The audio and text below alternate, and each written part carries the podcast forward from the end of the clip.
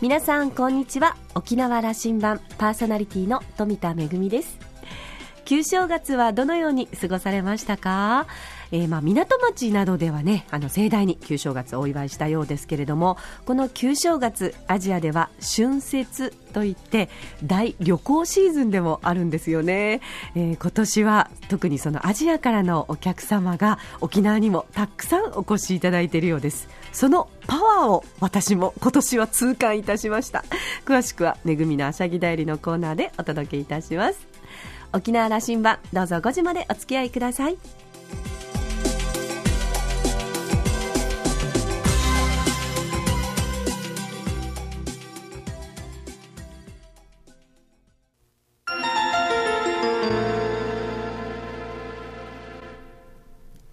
那覇空港のどこかにあると噂のコーラルラウンジ。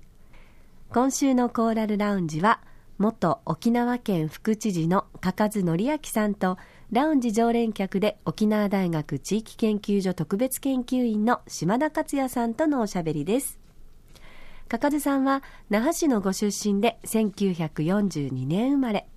那覇青年会議所理事長や県議会議員を務め2004年からは副知事を務められました。その後は2007年から那覇空港ビルディングの社長などの要職を歴任されました。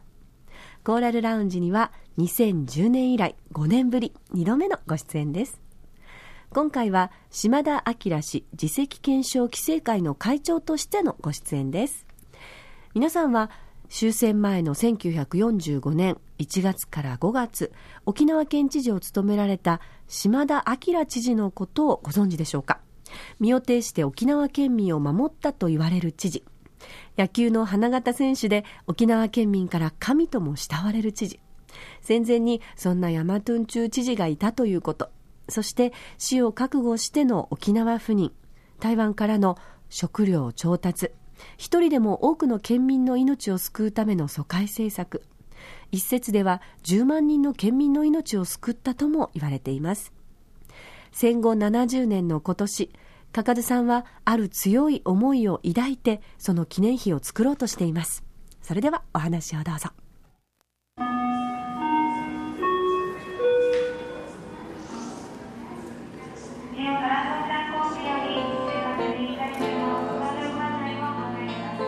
戦後70年という今年にあと我々のあの、まあ、後世のものがどれだけ想像力を働かしきれるかだと思うんですけどもね、ね。あのこの島田明知事、えー、1月のもうその1945年のですね、はい、その今で分かるんですけど終戦の年の1月の30日かな、はいね、に着任するんですよね、はい、そして前の知事はまあ沖縄から逃げるようにして、沖縄を去ってるんですよね。そうですね、えー、出張に行くということで出て行って、はいはい、そのまま帰ってこなかったと。そうなんです香川県の知事にまたもう国はしょうがないから移動させてるんですよね。で何人かその幹部の人たちにも追随して沖縄をまあ逃げるようにしてそうそう内政部長という人もそうですよねこれは彼らは情報は持っていたわけですから、うん、1945年というのがどれだけ沖縄が危ないことになっていくかを分かっていたということですね。そうですね、うん、もうサイパンテネアンが落ちた時点で、うん、もう結構日本のもうあれは負けはもう決まってるようなもんですよ。でそれテ,、うん、テネアンが落とされそこからビーニ塾は東京にもみんな来てるわけですからね空襲。それであとは広島たあの長崎まで原爆までつながってるわけですよ。僕はテネアン慰霊祭で行ったことあるんでね非常に複雑な思いをしましたあの飛行場を見てね、うん、うん、だからそういうことを考えた時にも決まってるけど、まあ、で軍部もある意味で非常にこう大本営も結構沖縄に派遣した部隊を盛況部隊と言われてるんですよ。台湾に抜いて送ってるわけですよ。で32軍というのは非常にこうなんていうかなこう実態があるようでないようなね。わからない、うん、そうそうそう。だからあのあれですよ。で結局なんていうかな。米軍上陸でも結構無血上陸ですよ。事実上のね。なんなかったでどっか穴にこもってその持久戦してやるんだって言って。要はそのそこにはさ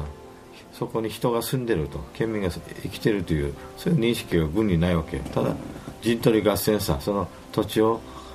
こう確保するというかなんか。でそこに人たちはもう本土上陸をするまでのこう結局時間稼ぎをするということで。だから島田さんは30人が南部撤退する時にも反対してるわけですよね。でもすでに南部には住民がいてこうもみんな人が入ってあれでするね。そこに軍が行くということさらに住民の被害をね拡大するともう勝敗はもう決まってるから首里でけじめをつけてくれということを言ってるわけですよ、しかしこれは一個だにされなくて結構大本営ももう総玉砕ねただもし島田さんが軍部と同じ考え方だったら沖縄みんな討ち死にして一人一人の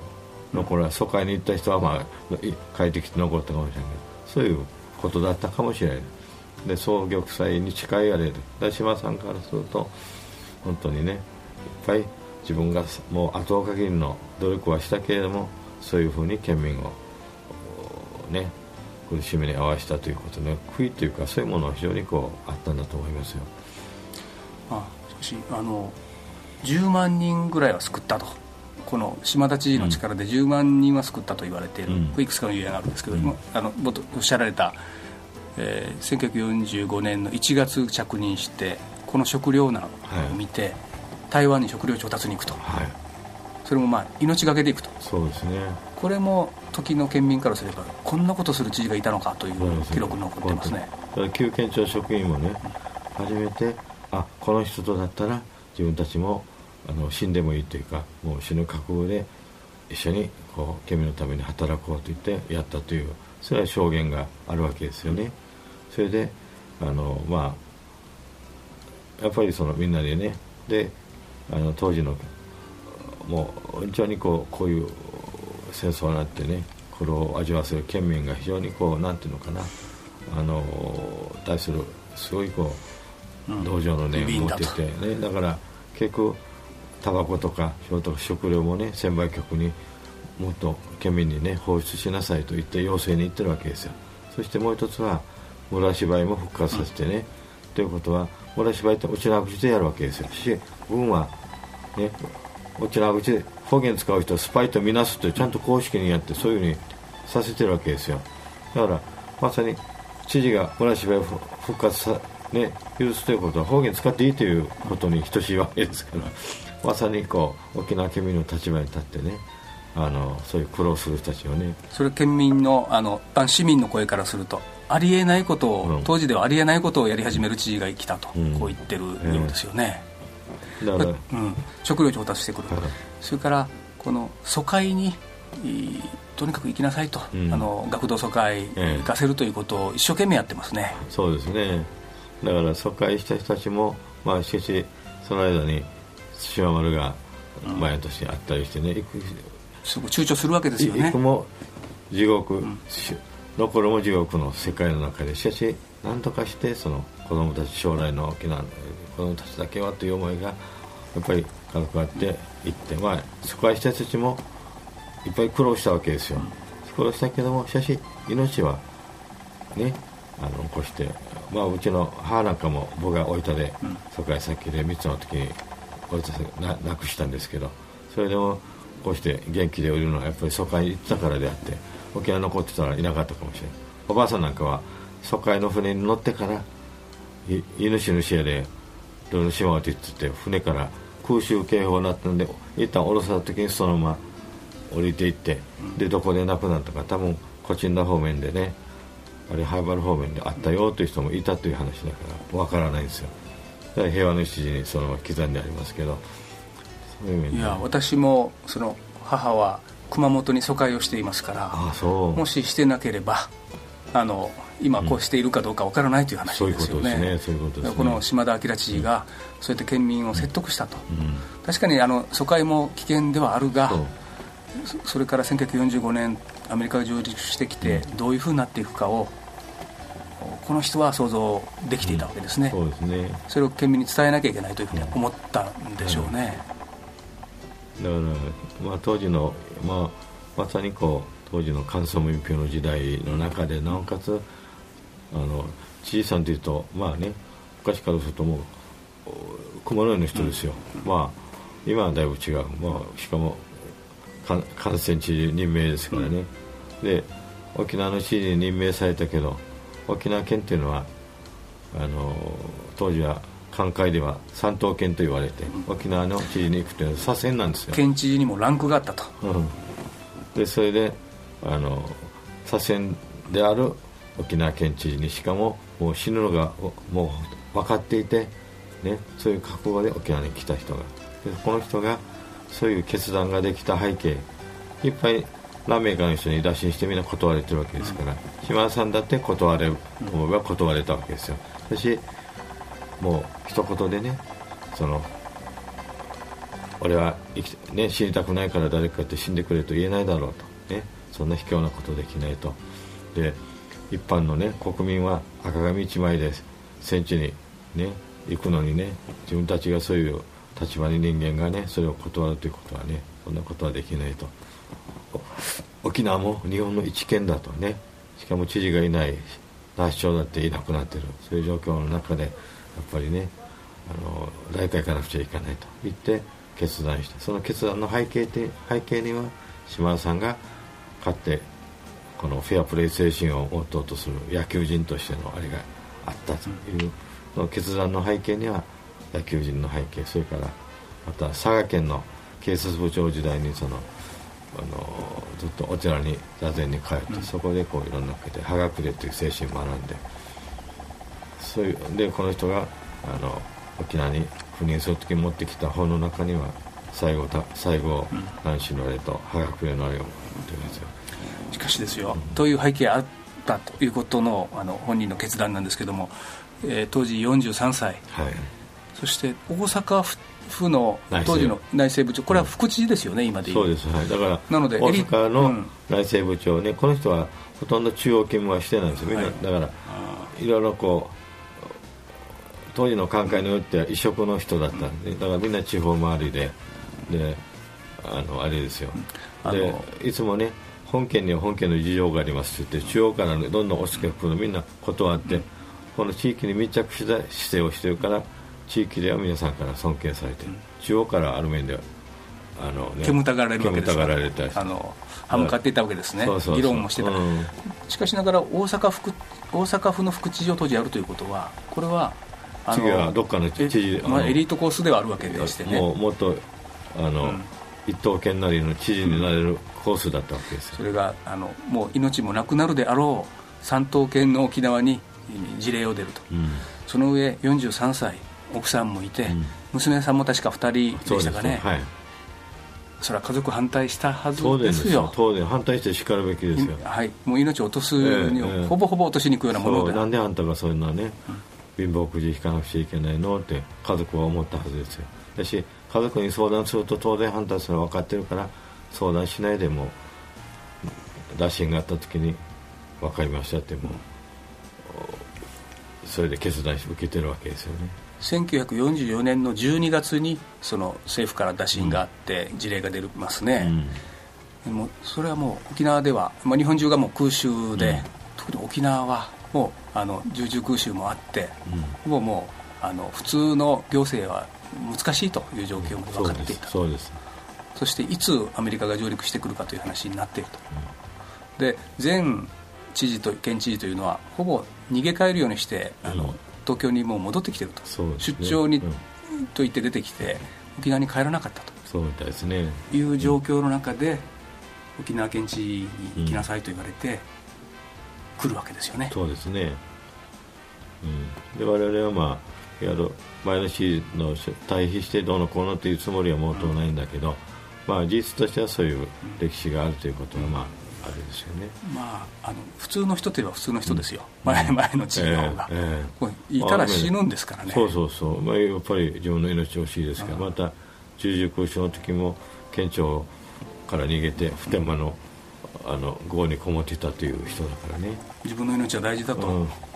まああのまあ、いろいろ考えありますが、えー、そこのでこの島田明知事はわずか5か月しか知事職にそのまああの住職を務めないんですが大変あの大きな功績を今の後世の我々に残すようなことをしておると。まずあの我々の命がつながったことも多くの人の命を救ったということの可能性があるわけですよね、はいはい、これあの疎開のこと、特に、えー、功績大きいんですけども、うん、かかずさんはこの島田明知事と疎開の関係で縁が結ばれてるようですよね。そうですね。それもありますね。まああの個人的にはね、うん、個人的にはあの島田さんとうちの父は会ってるわけですよ、うん、それでうちの父もあの当時。加賀さんの父上が島田昇先生県の？加ごめんなさい加賀昇、はい先生、えー、当時の。どういう、うん、当時はその一番若い県会議員、うん、島尻郡選出のねなってで日本生命に働いてたんでで大分の支部長に転勤になってその時に島田さんから託されて兵庫県知あ熊本県知事大分県知事多分宮崎県知事3県に沖縄疎開で主に行ってますからその知事宛ての手紙を託されて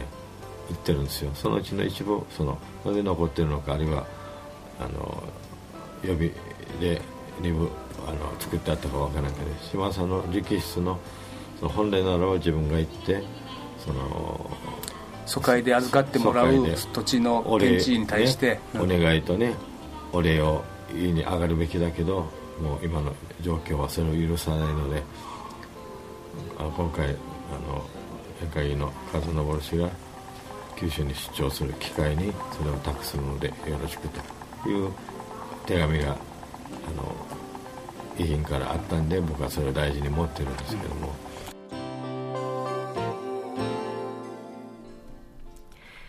ラウンジ常連の島田さんは、えー、島田明元知事と、まあ、あの、同じ島田生ですけれども、こんなことを言っています。本県には本県の事情がありますって、とってもいい言葉ですね。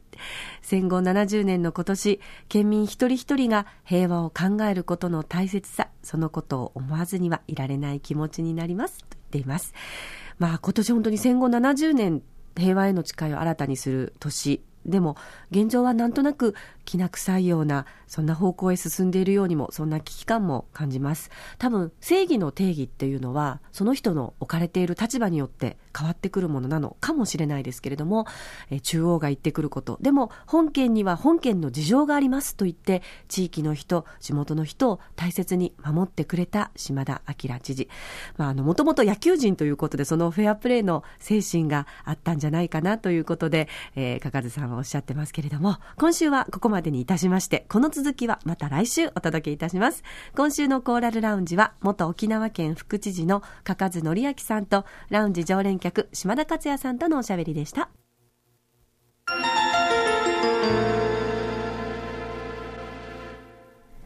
めぐみのあしゃぎだよりのコーナーです。えー、旧正月、春節のシーズンは、たくさんの観光客の方が沖縄を訪れているようですね。えー、まあ、プロ野球のキャンプの皆さん、それから修学旅行の皆さんも重なって、実は現在、県内のホテルですね、ほぼ満室状態らしいんですよ。なぜ私これを、あのー、気づいたかと言いますと、実はですね、私の方も、えー、昨日、京都、宜野座村のあの、ガラマンホールの方で舞台公演があるということで、東京からのスタッフを、あの、まあ、近くのホテルに泊まってもらおうかなと思って、よく使ってるあの、ホテルの検索サイトを使ってみたんですけれども、あれ？なんか、空いてる部屋が出てこないぞと思って、最初はなんか、あれ？日程を入れ間違えたかなとか、なんかこう入力が間違ってるかなと思って、何度やってみてもね、みんな満室なんですよ。あれ？これはもうちょっとあの、じゃあ、チューブがいっぱいだったら、もう那覇に泊まってもらって、高速でこう、まあ、宜野座まで通おうかなと思って、那覇を検索してみたんですよ。これまたいっぱいで、あら大変なことになったと思ってですね。じゃあもう北に行くかと思って、まあ、あの、宜野座だから、名護から通ってもいいかなと思って、名護を検索してみますと、こちらもまあおそらくプロ野球キャンプのお客様だと思うんですけども、本当にいっぱいで、で、もうあの、これはホテルは諦めて、民宿とか、それからコンドミニアムにあちこち電話をかけてみたんですけれども、軒並み満室で、まあ、あの、ようやくですね、山を一つ越えた、あの、まあ、あの、東海岸が西海岸に移動しまして、女村の方に一つお部屋が見つかったので、なんとか泊まってもらうことができたんですけれども、でも、ああ、そうか、あの、沖縄は年々観光客の方が増えてとっても嬉しい反面、これからイベントごとが重なったりすると、こういうことがまた起きるかもしれないな、これはちょっとみんなで考えていかないといけないなと。まあ、あの、ホテル業界も今回はあの、リサーチをしたりしてですね、対策を検討したりしているようです。はい。沖縄のその観光客の皆さんが楽しんでもらえるように、私たちも一生懸命受け入れ体制整えていきましょう。めぐみのあしゃぎだよりのコーナーでした。